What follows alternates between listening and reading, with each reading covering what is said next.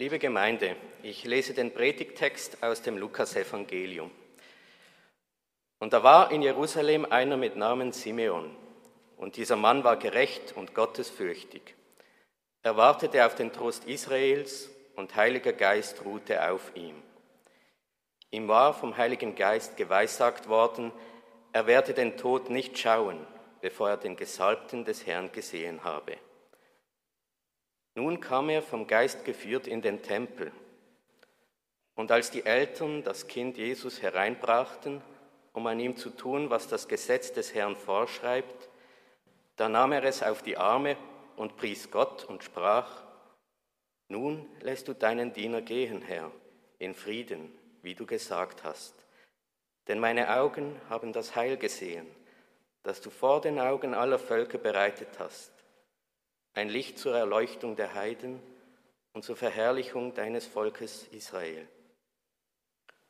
Und sein Vater und seine Mutter, die Eltern Jesu, staunten über das, was über Jesus gesagt wurde. Wort des lebendigen Gottes. Amen. Liebe Gemeinde, und sein Vater und seine Mutter staunten, so heißt es im Predigtext. Ich staune auch jedes Mal, wenn ich die Geschichte von Simeon höre. Ich frage mich, was muss dieser Mensch erlebt haben, um derart treffsicher Christus zu erkennen, wenn er vor ihm steht. Ich habe dazu eine Geschichte mitgebracht und ich glaube, sie kann uns dabei helfen, diese Frage zu beantworten. Bei dieser Geschichte handelt es sich um eine alte Geschichte, eine Legende und die geht so. Es war einmal ein junger Mann, der auszog, um dem mächtigsten Herrscher der Welt zu dienen. Über Umwege bekam er Nachricht von Jesus Christus und in ihm reifte die Überzeugung, dass es sich bei diesem Christus um den mächtigsten Herrscher der Welt handeln müsse. Er machte sich also auf, um Christus zu finden. Das wollte ihm aber nicht gelingen. Stattdessen fand er einen Repräsentanten dieses Christus, er fand einen alten Christen. Von diesem alten Christen wollte er wissen, wie er Christus finden könne, um sich in seinen Dienst zu stellen. Der alte Christ sagte zu ihm, bete, so wirst du Christus finden. Der junge Mann sagte, beten ist nichts für mich. Gibt es einen anderen Weg? Da sagte ihm der alte Christ, faste so wirst du Christus finden. Der junge Mann antwortete wiederum, Fasten ist auch nichts für mich. Sag, gibt es nicht einen anderen Weg? Da schwieg der alte Christ. Er musterte den jungen Mann und sagte, du bist jung und stark, bist du auch mutig und geschickt? Der junge Mann nickte, das bin ich. Da sagte der alte Christ, Kennst du die Stelle unten am Fluss, da wo das Wasser so reißerisch und so tückisch ist? Die Stelle, an der die Menschen den Fluss überqueren müssen? Der junge Mann antwortete, diese Stelle kenne ich. Der alte Christ sagte, Hilf den Menschen sicher über den Fluss, so wirst du Christus finden. Diese Weisung gefiel dem jungen Mann. Er nahm einen Stab, auf den er sich im Wasser stützen konnte, ging hinunter an den Fluss und arbeitete.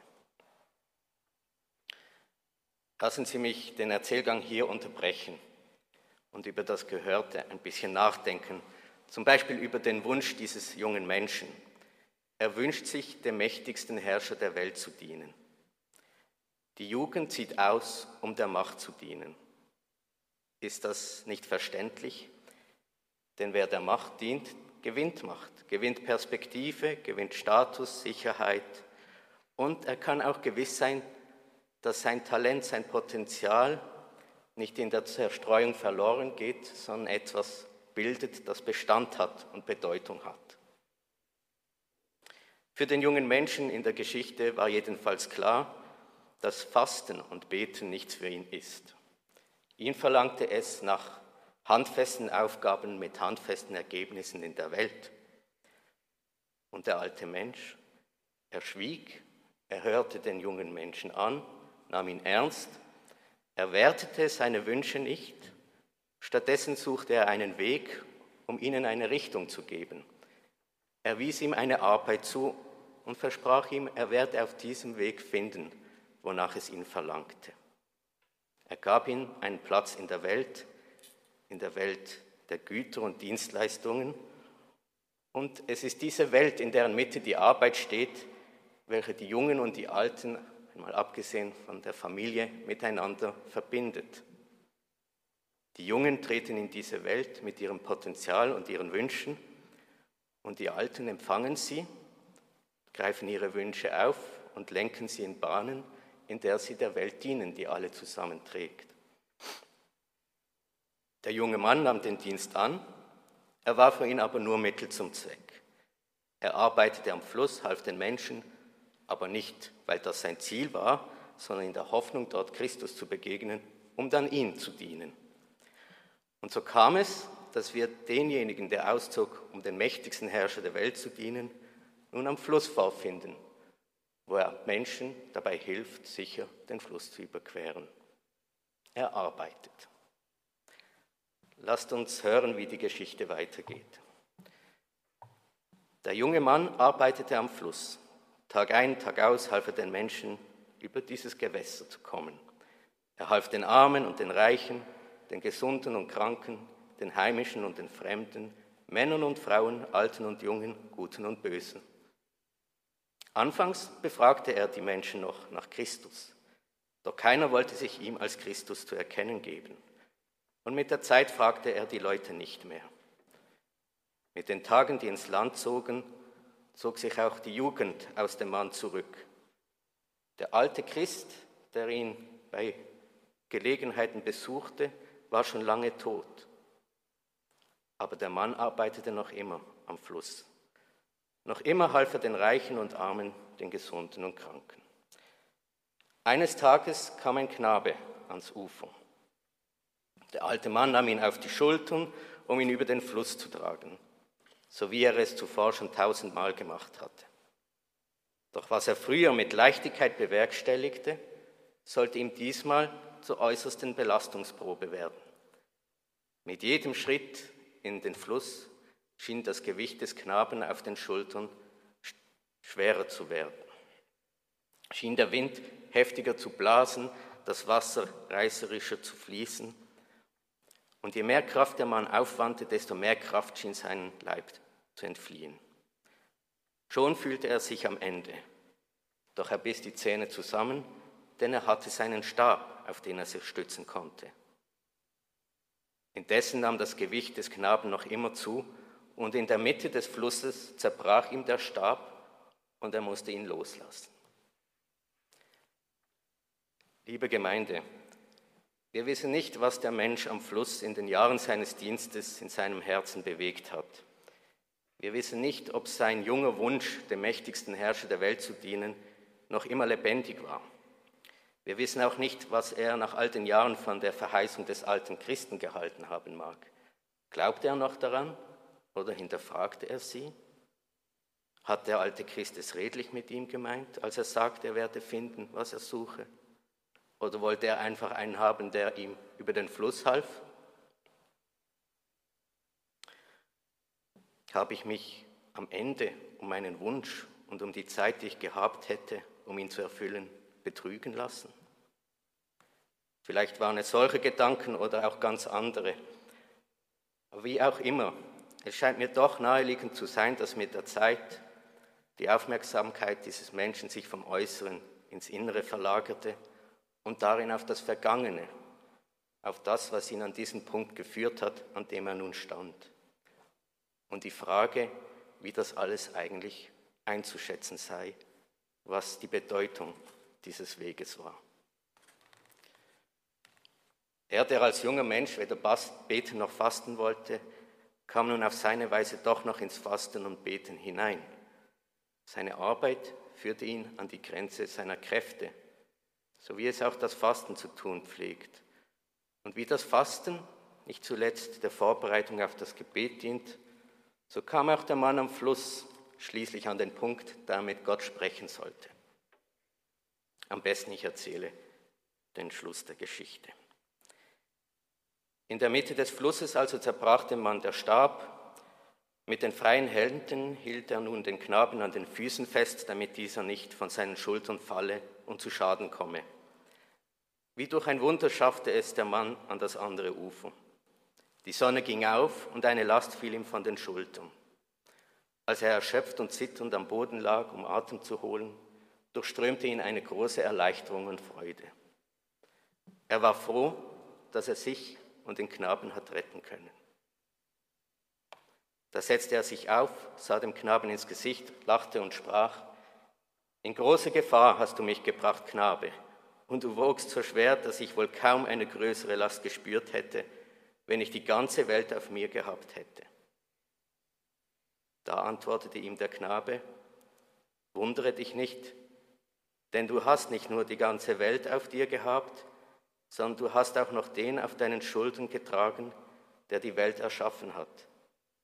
Ich bin nämlich Christus, dein Herr, dem du mit dieser Arbeit dienst. Und damit du einen Beweis dafür hast, dass ich wahr spreche, empfange diesen Stab, steck ihn bei deiner Wohnstadt in die Erde und du wirst morgen sehen, dass er blüht und Frucht trägt.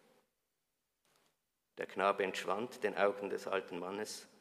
Dieser ging hin, tat, wie ihm der Knabe geheißen hatte und fand alles so, wie es ihm gesagt wurde. Liebe Gemeinde, in der Begegnung mit diesem Knaben hat sich das Leben des Menschen am Fluss von Grund auf geändert. Das Evangelium hat sich ihm kundgetan. Christus ließ sich von diesem Menschen über den Fluss tragen und das änderte alles. Gott, der die Welt trägt, hat sich von ihm tragen lassen. Damit nahm Gott seinen Dienst in Anspruch. Er nahm ihn auf in sein eigenes Handeln, in seinen eigenen Dienst an der Welt. In all den Jahren, da der Mann am Fluss arbeitete, in der Hoffnung, er möge Christus begegnen, um ihm zu dienen, da diente er, wie sich jetzt zeigt, schon immer diesem Christus. Er, der am Fluss die Menschen, jung oder alt, reich oder arm, Mann oder Frau, ansässig oder fremd über den Fluss trug, diente darin demjenigen, der uns alle, jung oder alt, reich oder arm, fremd oder ansässig, vom Tod ins Leben trägt. Und als der Mann am Fluss den Christusknaben über den Fluss trug, da war es Christus, der diesen Mann von der Dunkelheit ins Licht trug. Das Leben dieses Mannes, das zuvor zerfallen war in Jugendwunsch und Werdegang, in Mittel und Zweck, Arbeit und Verheißung, fand zusammen in dieser Begegnung mit Christus und wurde zu etwas Neuem. Das Alte ist neu geworden. Ich habe gesagt, diese Geschichte könne uns dabei helfen, zu verstehen, wie Simeon im Jesusknaben den Messias erkennen konnte. Im Predigtext heißt es, Simeon sei gerecht und gottesfürchtig gewesen, aber auch, dass er auf den Trost Israels wartete. Wie der Mann am Fluss, so diente auch Simeon. Er diente dem Recht. Und wie der Mann am Fluss, so wartete auch Simeon darauf, dass sich ihm die Kluft zwischen dem Ziel, worauf er hinarbeitete, und der Realität, in der er lebte, der eins schließen möge. Simeon erkannte in Jesus sein Messias und der Welt Heiland, weil er ihm in seinem Dienst selbst ähnlich geworden ist. Um etwas zu erkennen, müssen wir es in seinen Beziehungen erkennen. Und um es in seinen Beziehungen erkennen zu können, müssen wir selbst in Beziehung dazu treten. Wir erkennen, indem wir ähnlich werden und wir werden ähnlich, indem wir in Beziehung treten. So widerfuhr es Simeon und so widerfuhr es auch dem Mann am Fluss. An einem bestimmten Punkt identifizierte sich Gott mit ihrem Dienst und machte ihr Leben so auf das Seinige hin durchsichtig, nahm es auf. Wir stehen in Gottes Welt schon immer in Beziehung zu ihm. Aber damit wir das erkennen, sind wir auf seine Worte und den Dienst anderer Menschen angewiesen. Um ihn zu erkennen, müssen wir auch im Geist zu ihm in Beziehung treten. Und dabei sind wir aufeinander angewiesen. Darum ist es auch so wichtig, dass wir miteinander Gottesdienst feiern. Denn was die Generationen im tiefsten miteinander verbindet, ist weder die Arbeit und die, noch die Familie, sondern der Umstand, dass wir alle zusammen von Gott getragen werden. Gott trägt uns alle, jung oder alt, reich oder arm, Mann oder Frau, ansässig oder fremd. Und er tut dies, indem er unser Leben in das Seinige hineinnimmt, ihm darin einen Platz gibt und in der Geschichte, die er mit uns Menschen führt, durch Jesus Christus verwandelt. Daran glauben wir in der Kirche und darauf hoffen wir. Und der Friede Gottes, der höher ist als all unsere Vernunft, bewahre unsere Herzen und Sinne in Jesus Christus. Amen.